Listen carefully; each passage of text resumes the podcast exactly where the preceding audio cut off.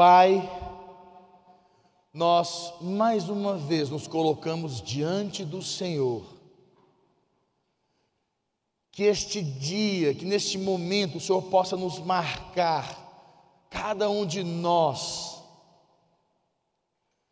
com teu poder, com a tua unção, aquele meu Deus que entrou aqui, aquele que me ouve em casa, aquele meu Pai que precisa de uma intervenção do Senhor, de um toque do Teu Espírito, que hoje o Senhor o faça, que através desta palavra o Senhor possa ministrar o seu coração, trazer fé, levar, meu Pai, os Teus filhos a lugares mais altos, em nome de Jesus, que a Tua unção, possa prevalecer sobre as nossas vidas a partir de agora de uma maneira sobrenatural.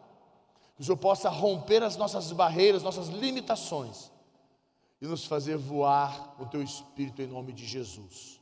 Amém? Glória a Deus.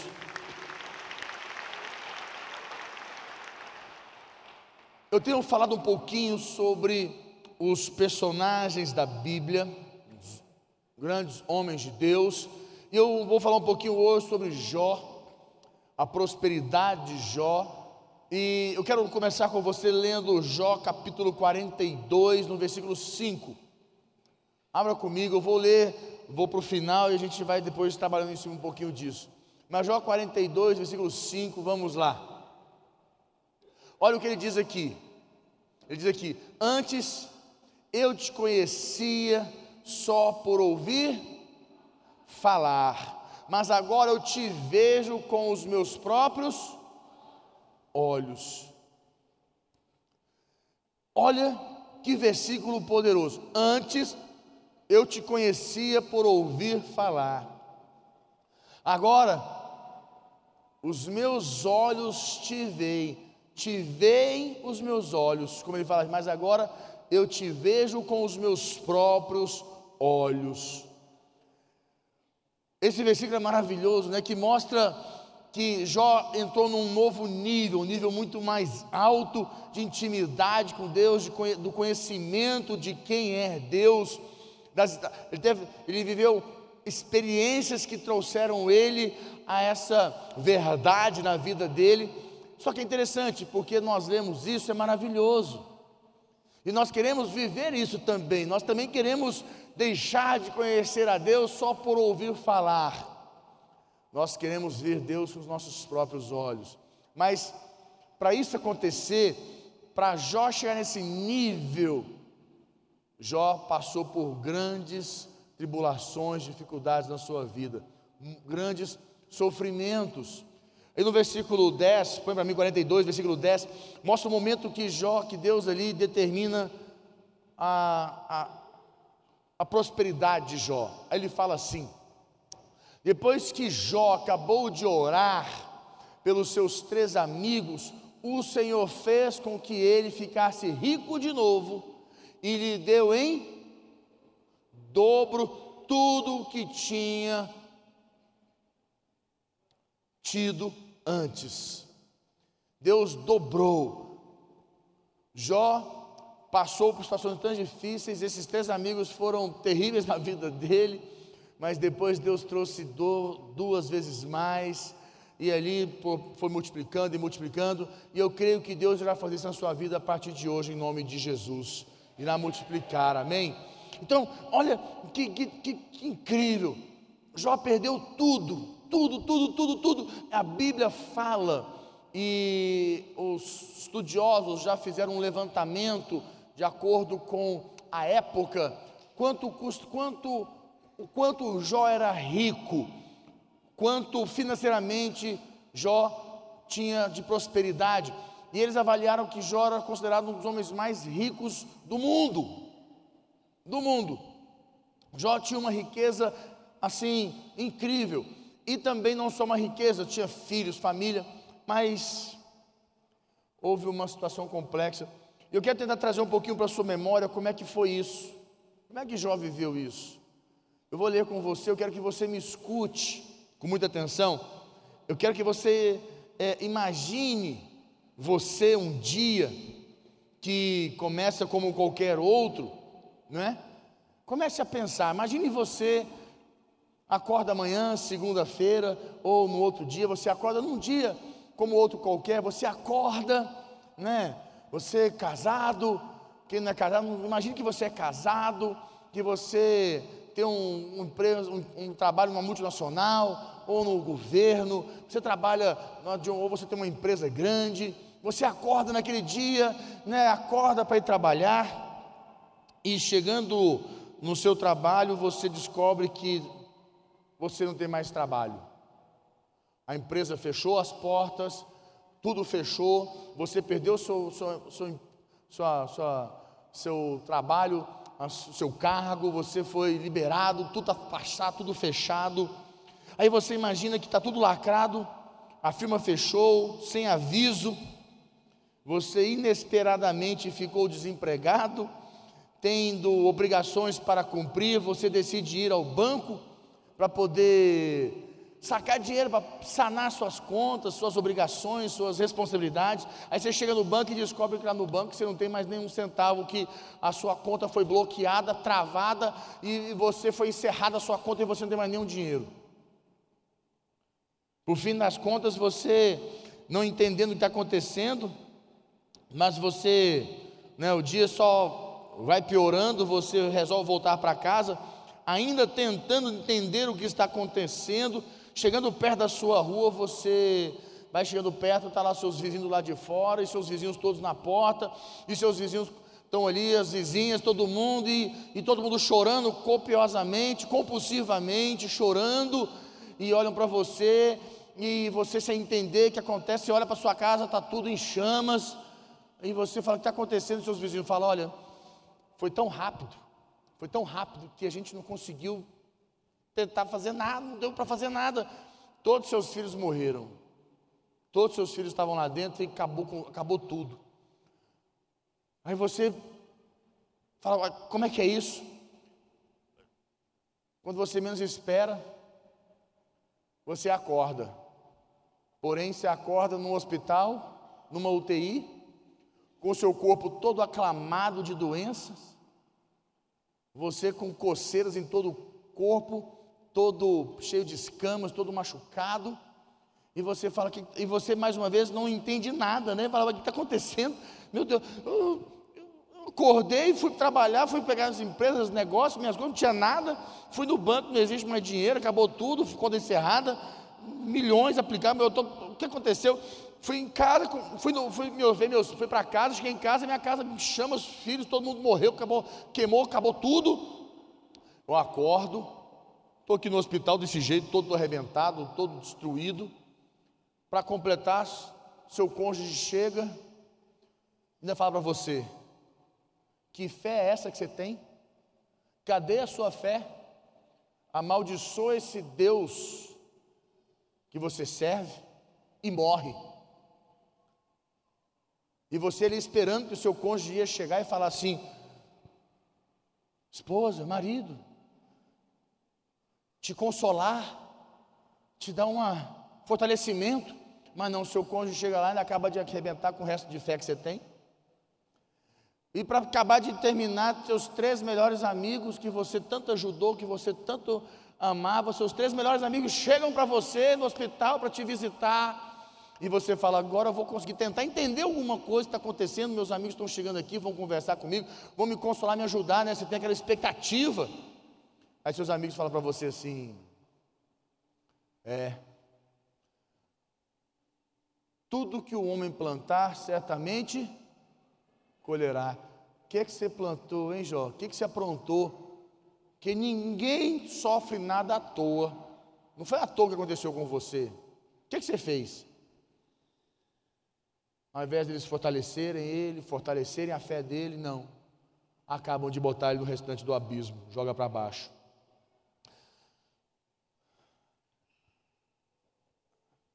Para acabar de matar, seus amigos vão embora, você está lá assim, sem rumo. Algumas crianças passam, aí você pensa, né, não, as crianças que são mais sensíveis vão olhar para mim, vão dar um sorriso. As crianças olham para você e falam: Credo, olha o bicho, olha o bicho, olha a coisa feia, olha ali, olha ele. Porque vê o seu rosto todo machucado, das feridas, seu corpo, seu rosto, seu corpo todo machucado, e olha para você e começam a rir, rir, rir, rir de você e vão embora. Ficção? Parece ficção, não parece filme de ficção? Uma coisa assim, que história mais maluca, mais louco, que papo de doido é esse? Mas essa foi a história de Jó. Foi o que aconteceu realmente na história de Jó. O que eu quero trazer para você, que você entenda, jamais aconteceria uma coisa horrível dessa conosco, amém, igreja? Amém, igreja? Jamais aconteceria uma coisa tão horrível dessa conosco. O que Deus, nós temos que compreender um pouco da história de Jó nas nossas vidas, no nosso cotidiano de hoje em dia, que Jó, é que Deus, ele permite que o homem viva aquilo que ele dá conta, que Deus ele permite que o homem seja provado na, nas condições emocionais, nas condições que ele possa suportar, para que aquela condição possa te dar mais estrutura para você para um novo patamar da sua vida. E o livro de Jó, que foi um dos primeiros livros escritos na Bíblia, está na posição errada, ele está lá, não está na ordem cronológica, a Bíblia está lá para frente, ele, tá lá, ele é mais para trás. É, foi um homem fiel e abençoado por Deus, mas perdeu tudo num dia só. Todas as suas posses, todos os seus filhos, logo depois foi atacado por uma terrível enfermidade. Sua esposa foi contra ele, contra Deus. Seus amigos. Então, assim, que história desgraçada. O livro de Jó trata de um dos assuntos mais difíceis. O livro de Jó trata de dos assuntos mais difíceis na experiência humana. Como entender e como lidar com o sofrimento. Como entender e como lidar com o sofrimento. E escreve uma coisa. Escreve isso. Pessoas boas sofrem. Porque as pessoas têm uma tendência de pensar assim: não, mas eu estou na igreja, eu estou com Deus, tinha que mudar, não tinha, não tinha mais estar sofrendo como eu estou sofrendo. Não. Os dias, o sol e os dias ruins estão sobre todos, os bons e os maus. A diferença que existe é que você, que as pessoas não querem aceitar, é que elas começam a ficar, não, mas espera, eu fui para a igreja, eu estou com Deus, por que eu sofro tanto? Por que eu tenho que sofrer tanto? Essa essa é uma pergunta que jamais você vai ter uma explicação clara, porque é uma questão de você entender no teu coração, na tua vida, que as pessoas boas também sofrem. E o sofrimento tem, quando tem, tem, sofrimento tem propósito, tem permissão de Deus na tua vida. A questão é, Pessoas boas sofrem, pessoas más também sofrem. A questão é que pessoas boas sofrem e morrem. Pessoas boas com fé sofrem, mas vencem o sofrimento. Pessoas boas com fé sofrem, mas vencem o sofrimento pela fé. Pessoas boas, sem fé, sofrem e morrem. Porque sem fé não tem esperança, não acreditam num futuro melhor, não creem que pode avançar, creem que aquilo foi predestinado para as suas vidas, aquilo não é uma, aquilo é a, a, o legado delas, aquilo que elas vão ter que viver, e ali encerram suas vidas. Quem tem fé, olha o sofrimento como uma oportunidade, uma passagem, algo passageiro, temporário. Tem dia para começar e tem dia para terminar.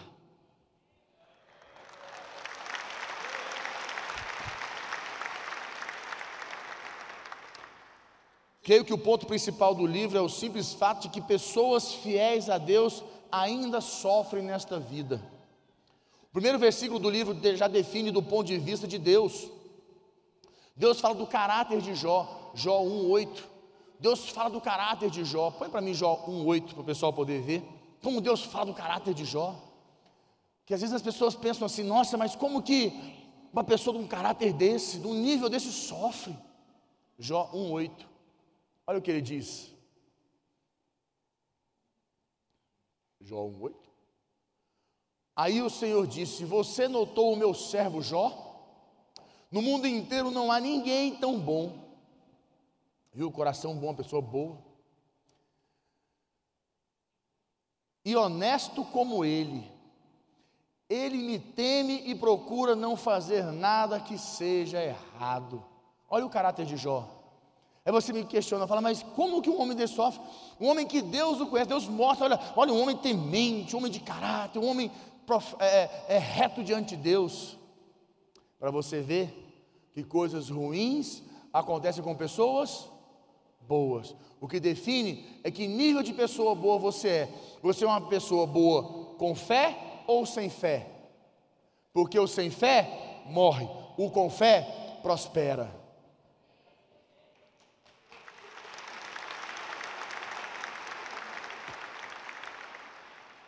Nós aprendemos em vários trechos bíblicos que a dor, e os, a dor e a tristeza atingem pessoas boas e dedicadas.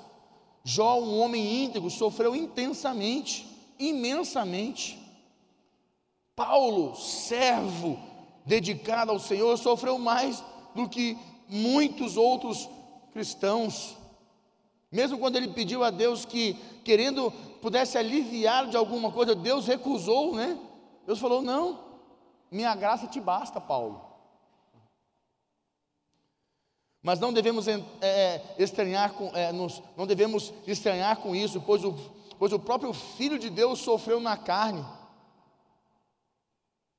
Aprenda uma coisa: as, aqueles que servem a Deus também sofrem.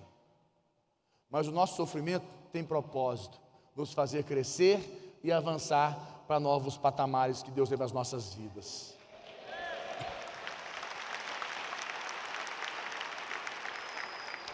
Aí dentro desse contexto você começa a avaliar que entra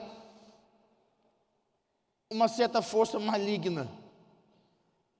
Quantos entendem que o diabo ele existe? É um nome que as pessoas nem gostam muito de falar, né? Quando falam em diabo, o pessoal não fala nesse nome não, que eu nem gosto de falar, porque só atrai. Chama. Fala diabo, cara, não, bate três vezes aí, dá, dá uma cutucada na, na madeira aí para ver se dá uma, para poder isolar. Pessoas que não sabem quem elas são, como eu te falei, antes eu te conhecia por ouvir falar, essas pessoas temem o diabo. Hoje, os meus olhos te veem, essas pessoas não temem o diabo. E onde nós temos que chegar é na posição que hoje os nossos olhos te veem, Senhor. O próprio diabo, o próprio Satanás, essa, esse ser, fica bem claro nos primeiros capítulos, né? Que ele foi diante de Deus. Diante de Deus. Ele vê o sofrimento como uma grande oportunidade para derrubar a fé dos servos de Deus. Ele é astuto. E entenda uma coisa: a, a sua, o seu bom casamento, a sua prosperidade financeira, a sua fidelidade financeira.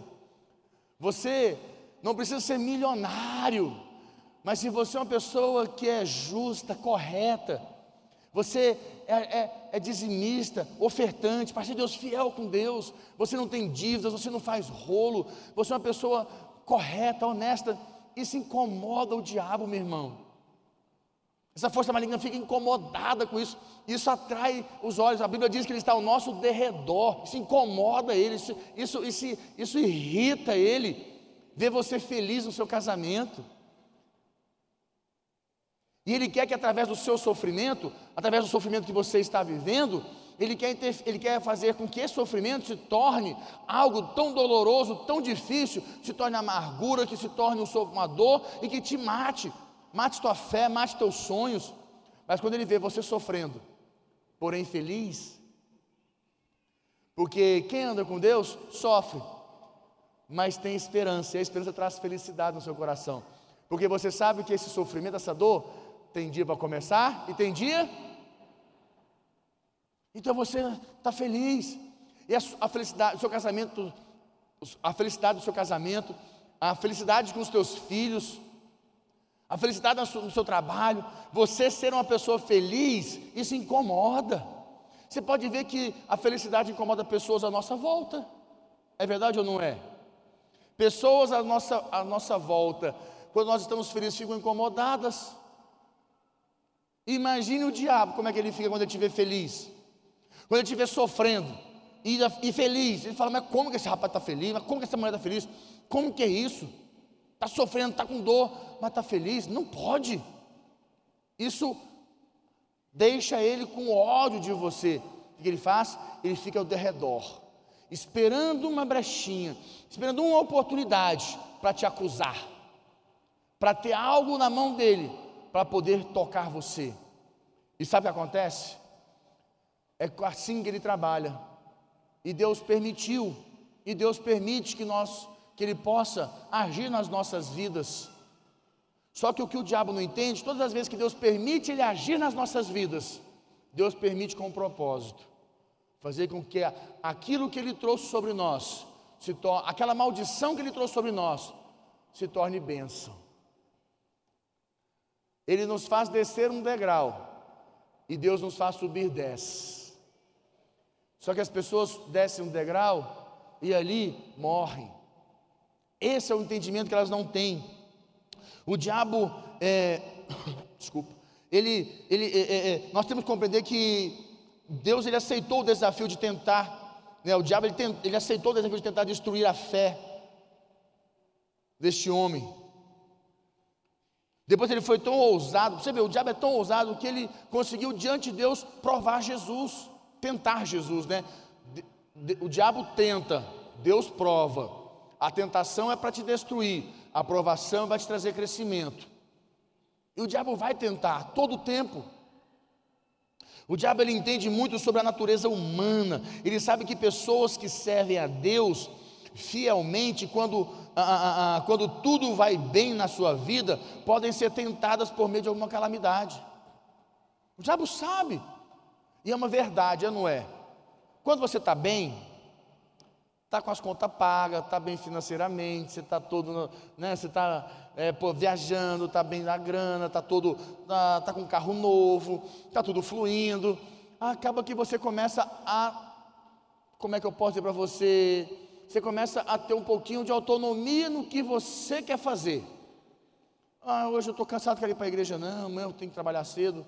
Ah, vamos sair, não tem que. A igreja não diz que a gente tem que valorizar a família, vamos sair todo mundo hoje dia do culto. A igreja não diz que a gente tem que é, valorizar o casamento, investir no casamento. Vamos hoje, eu e você, mulher, vamos. Hoje, hoje a gente tem que investir, a gente não passou a semana inteira, foi difícil. Vamos sair hoje. As pessoas começam a acreditar que elas têm autonomia de decidir o que elas querem fazer. Quando nós aceitamos Jesus, ele disse assim: Tomai sobre vós o meu fardo, que é leve. Quer dizer, fardo quer dizer as obrigações. Nós temos obrigações com Deus. Por que, que ele nos dá obrigações? Para nos proteger, porque ele sabe que os dias maus virão sobre todos, sobre os bons e os maus. Então ele nos dá obrigações. Mas quando a pessoa começa a se sentir um pouco mais segura, que está com dinheiro, dá, dá essa falsa segurança para ela, ela acha que ela pode tomar as decisões que ela quer vai no culto quando quer, vai na cela quando quer, vai na igreja quando quer. Ela normalmente a maioria quer entregar ao ministério, porque não, eu preciso investir, que eu preciso fazer, porque a igreja precisa de pessoas prósperas, então eu quero ajudar a igreja de maneira financeira. Escuta, a igreja não precisa do seu dinheiro, meu filho. Você não entendeu? A igreja jamais precisou do seu dinheiro. Jamais. Quem precisa da igreja é você. A igreja não precisa de você. Você não entendeu o conceito. Enquanto você achar que a igreja depende de você, você vai afundar. No dia que você entender que você precisa da igreja, você vai prosperar.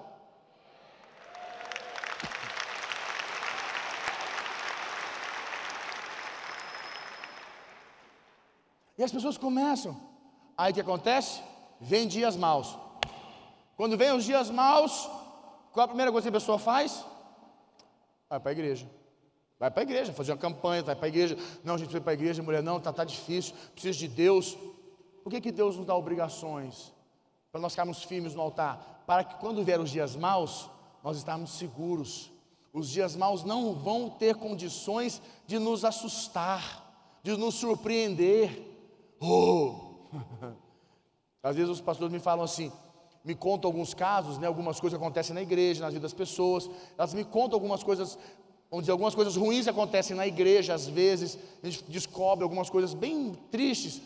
E eles falam assim: Você não está triste, não? Eu falo: Não. Você não está surpreendido? Eu falo: Não. Porque eu sei que coisas ruins acontecem com pessoas boas. Não me surpreende, isso não me, não me não fico, ai meu Deus, fui pego de calça curta, ai fui pego de surpresa. Não fico. Não fico surpreendido. Ah, mas o fulano era tão bom. Ele não se cuidou. Agora eu não vou morrer por causa dele, eu vou cuidar de mim. Eu não me surpreendo. Porque eu já entendi que coisas ruins acontecem com pessoas boas. Por isso que eu não deixo nenhuma brecha na minha vida para que algum momento eu venha a viver algo ruim, eu possa viver debaixo, eu possa viver sem fé, experimentar essa experiência sem fé. Eu quero ter fé para ficar firme. Estou entendendo uma coisa? Jó não sabia a fonte do seu sofrimento. Capítulos 1 e 2 contam a história para nós, mas ele não sabia de tudo o que estava acontecendo entre Deus e Satanás às vezes nós não temos noção da fonte das nossas dificuldades, mas podemos ter certeza que o diabo está torcendo para que tropecemos e afastemos de Deus. Imagina, jovem vivendo a pior experiência da sua vida, mas ele não sabia que o diabo estava lá diante de Deus. Você não sabe se o diabo está agora diante de Deus tentando algo contra a tua vida. E vou dizer para você, não importa. Quem anda com Deus não está preocupado com o que o diabo vai fazer.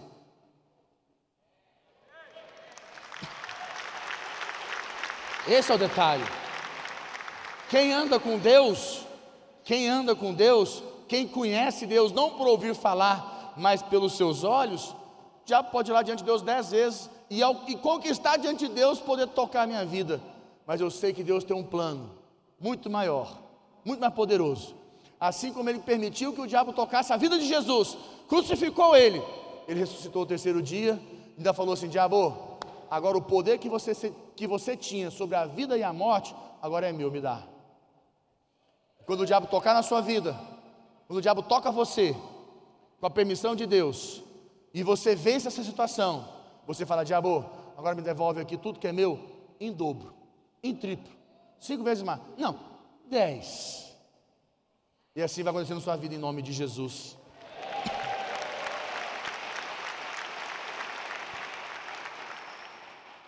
Um grande detalhe nessa história toda. Você viu que Jó passou uma situação muito difícil, estava enfermo. Quem visitou Jó? Sua esposa não visitou, ela é a esposa dele. Quem visitou Jó? Três amigos. Jó capítulo 4, versículo 7, põe para mim. Jó 4, 7. Versículo 7. Olha aqui. Você lembra de alguma pessoa inocente, Jó, que tenha caído na desgraça? Ou de alguma pessoa honesta que tenha sido destruída, Jó? Volta para o 7. Viu aqui duas coisas? Duas acusações. Ô Jó, eles foram para consolar. A Bíblia diz que eles ficaram sete dias com Jó, sete dias sem falar uma palavra. Rasgaram suas vestes, que era o maior, maior pranto que a pessoa podia prestar, maior clamor, maior indignação. Será que eles ficaram sete dias sem falar uma palavra com Jó? Sete dias sem falar nada, de dia e de noite. E no dia que falaram, fala Jó, né? Você já viu alguma pessoa inocente cair na desgraça? Tipo assim, Jó, inocente não cai na desgraça, né? Quer dizer, você aprontou, né, Jó? Jó, de alguma pessoa honesta que tenha sido destruída, Jó, você não foi honesto, né, Jó? Então, assim, você está vivendo, você, o homem está, o homem, o homem, você está vivendo aquilo que você plantou. Põe o versículo 8. Aí ele fala aqui, olha lá. Versículo 8, ele fala assim: tenho notado que os que eram campos de maldade, tenho notado que os que aram campos de maldade e plantam sementes de desgraça, só colhem maldade e. Né, Jó? Né, Jó? Né, Jó? Versículo 9. Como uma tempestade, Deus os destruiu na sua ira. Ô Jó, foi Deus que fez isso na sua vida, né, Jó? Foi Deus que fez. Quando você não busca conselho na palavra de sabedoria, na boca de sabedoria, palavra de sabedoria, Bíblia, boca de sabedoria, profeta. Quando você não busca palavra de sabedoria e boca de sabedoria, você ouve desgraça, que só vai te afundar mais. Então não busque conselho nos seus amigos do mundo. Não busque conselho nas pessoas que não andam com Deus e que não conhecem a Deus. Porque até aquelas que conhecem a Deus por ouvir falar vão falar assim: é, né? Deus, né, Deus permitiu porque você sabe, né? Se alguma coisa está de errado aí. Não, coisas ruins acontecem com pessoas boas. Mas as pessoas boas que têm fé vencem as coisas ruins.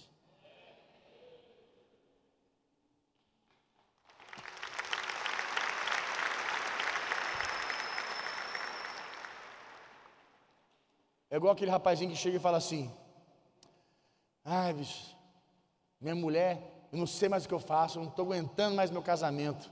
Pelo amor de Deus, você não merece isso, não. Você merece uma mulher melhor. É porque você não ouviu a mulher. Que é fácil ouvir um lado da história. O cabra chegar para o amigo dele e falar que a mulher dele é chata, enjoada, terrível, que ele não aguenta mais ela. Agora vai ouvir a mulher e ela vai te falar: ele é grosso, ele é ignorante, ele não é carinhoso, ele não me ama, só reclama.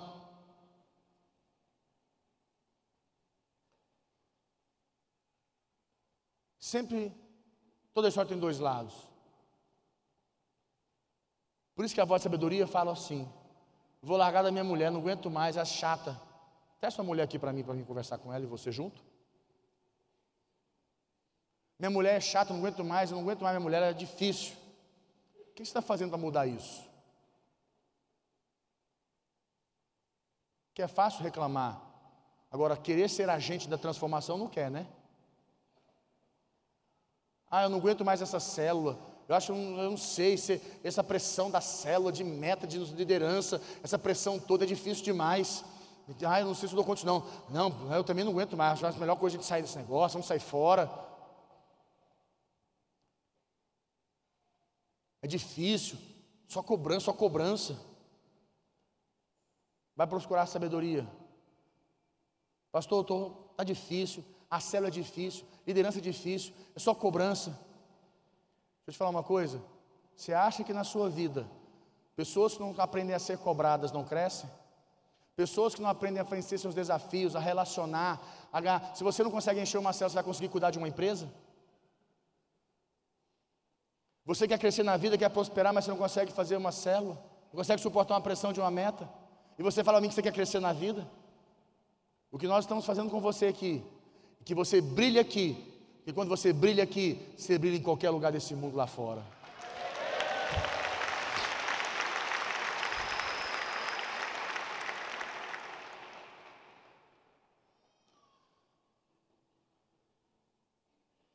Anota isso. Deus não explica. Deus não explica. As pessoas querem explicações. Por quê? Por quê?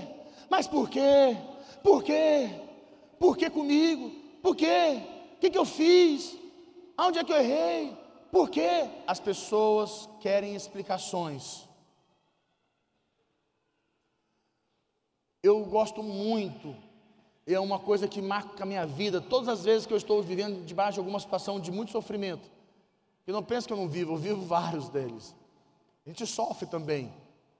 Mas quando eu estou vivendo a isso, eu, eu lembro de José. José, para mim, é a figura perfeita da pessoa que sofreu. E sofreu. E sofreu muito. E a Bíblia diz que ele tinha muita saudade do pai dele, saudade da casa dele. E ele tinha muita. E ele não entendia porque que os irmãos dele venderam, porque tanta maldade com ele. E José foi escorraçado, né? Aquele cara sofreu demais. Que sofrimento, que dor. E no dia que ele sentou na mesa com os irmãos dele, que ele já era governador do Egito, que ele sentou na mesa com os irmãos dele, E ele falou assim: Agora eu entendi. Meu Deus, isso é muito forte. Fala comigo, agora eu entendi. Fala mais forte, fala assim, agora eu entendi. Levanta o dedinho assim, fala assim, agora eu entendi. José falou, agora eu entendi. Por que José falou, agora eu entendi? Ele falou assim, agora eu entendi. Por que, que Deus me fez sofrer, passar por todo esse sofrimento, passar por todas essas situações? Agora entendi por que, que vocês me venderam. Vocês não me venderam. Fazia parte de um plano de Deus. Vocês não me venderam.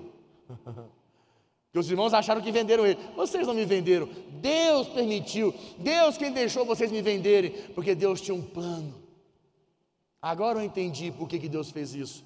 Para que nessa época, nesse momento de seca, de desgraça, onde ninguém tem onde, o que comer, eu que coordeno toda a comida do mundo, posso alimentar o meu povo e o meu povo não perecerá.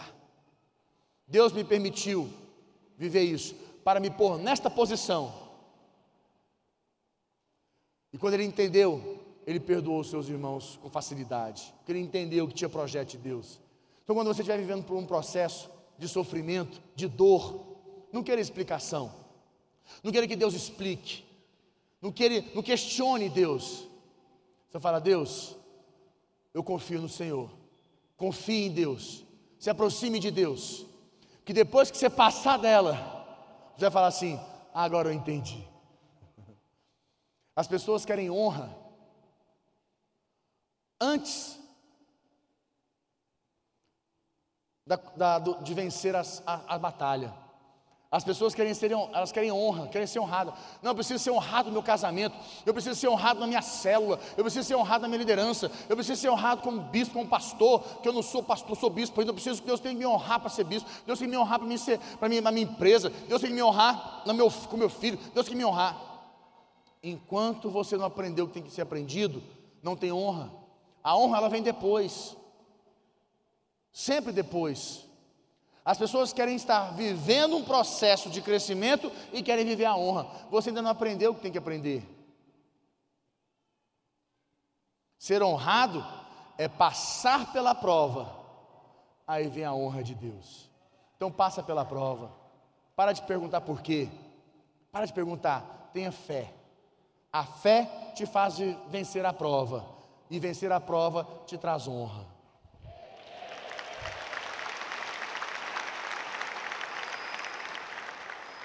Depois você lê em casa o capítulo 38.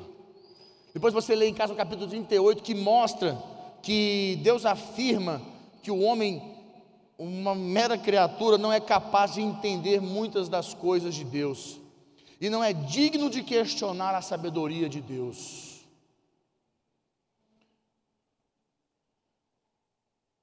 Depois do sofrimento vem a bênção. Lembra sempre disso o sofrimento do homem de Deus é temporário. Agora, o sofrimento daquela pessoa que não tem fé é eterno. Mas para quem tem fé, o sofrimento é temporário. O sofrimento de Jó foi intenso, mas não durou para sempre. É bem provável que ele lembrou durante o resto da sua vida, que vai ficar na memória, daquele, daquela, daquela experiência dolorida. Mas a crise passou e a vida continuou. Deus restaurou a Jó as posses, deu a ele porção dobrada. A mesma coisa acontece conosco. Enfrentamos alguns dias muito difíceis, mas as tempestades passam e a vida continua. Aprenda isso. Vivendo na época da nova aliança, nós vivemos na época da nova aliança, nós temos Jesus Cristo, nós temos o poder do sangue de Jesus, nós temos o poder do Espírito que habita em nós, nós temos uma grande vantagem contra Jó. Nós estamos lá na frente. Jó não tinha o sangue de Jesus, Jó não tinha o poder do Espírito Santo. Nós temos algo surpreendente. Nós temos o sangue de Jesus e nós temos o poder do Espírito sobre nós. Qualquer sofrimento é pequeno quando colocamos o contexto de eternidade, do sangue do Cordeiro, do poder do Espírito Santo nas nossas vidas. E para fechar,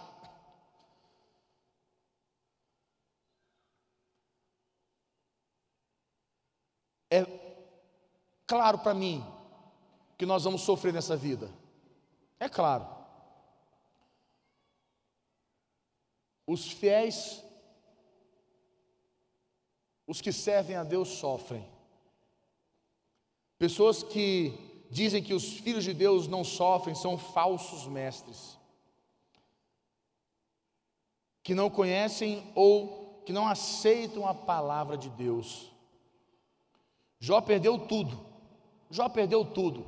Jeremias, Jeremias foi preso, João Batista foi decapitado, Jesus foi crucificado, Estevão foi apedrejado, Paulo foi apedrejado, Paulo sofreu naufrágio, Paulo foi para a prisão. E você acha que vai ser mais bonito que eles? Você acha que você é melhor do que eles? É óbvio que Deus não vai te botar numa posição como eles. Eles foram no extremo. Mas eu creio que o sofrimento faz parte da vida. Não importa o sofrimento, importa como eu lido com o sofrimento. O sofrimento, ele. Todos nós estamos acometidos a, a vivê-lo, mas a maneira como eu lido com ele, é isso que determina o sofrimento. Eu posso sofrer, mas vou sofrer alegre, porque eu sei que ele tem dia para começar e ele tem dia para terminar. Os problemas da vida não surgem, não, os problemas da vida não sugerem falta de fé, e não são provas de, de algum, algum terrível pecado na sua vida. Aprenda isso. Não é porque você está vivendo algo terrível, não é porque você está sofrendo que você está em pecado, está amarrado. Isso é o diabo que quer botar isso na sua cabeça, porque ele sabe que se ele pôr na sua cabeça que, esse, que, você, que você está sofrendo porque você está em pecado, ele te faz desistir do altar da presença de Deus. Mas a partir de hoje, mais uma vez, ele foi desmascarado, o seu sofrimento tem propósito, e você vai vencer ele, e você vai para frente e vai crescer em nome de Jesus. Não desista, não desista. Feche teus olhos, curva tua cabeça, feche teus olhos. Eu quero que você, a partir de hoje, comece a, a ver o sofrimento, a dor, numa ótica diferente. Pare de chorar, pare de ficar reclamando do sofrimento. Encare ele, enfrente ele.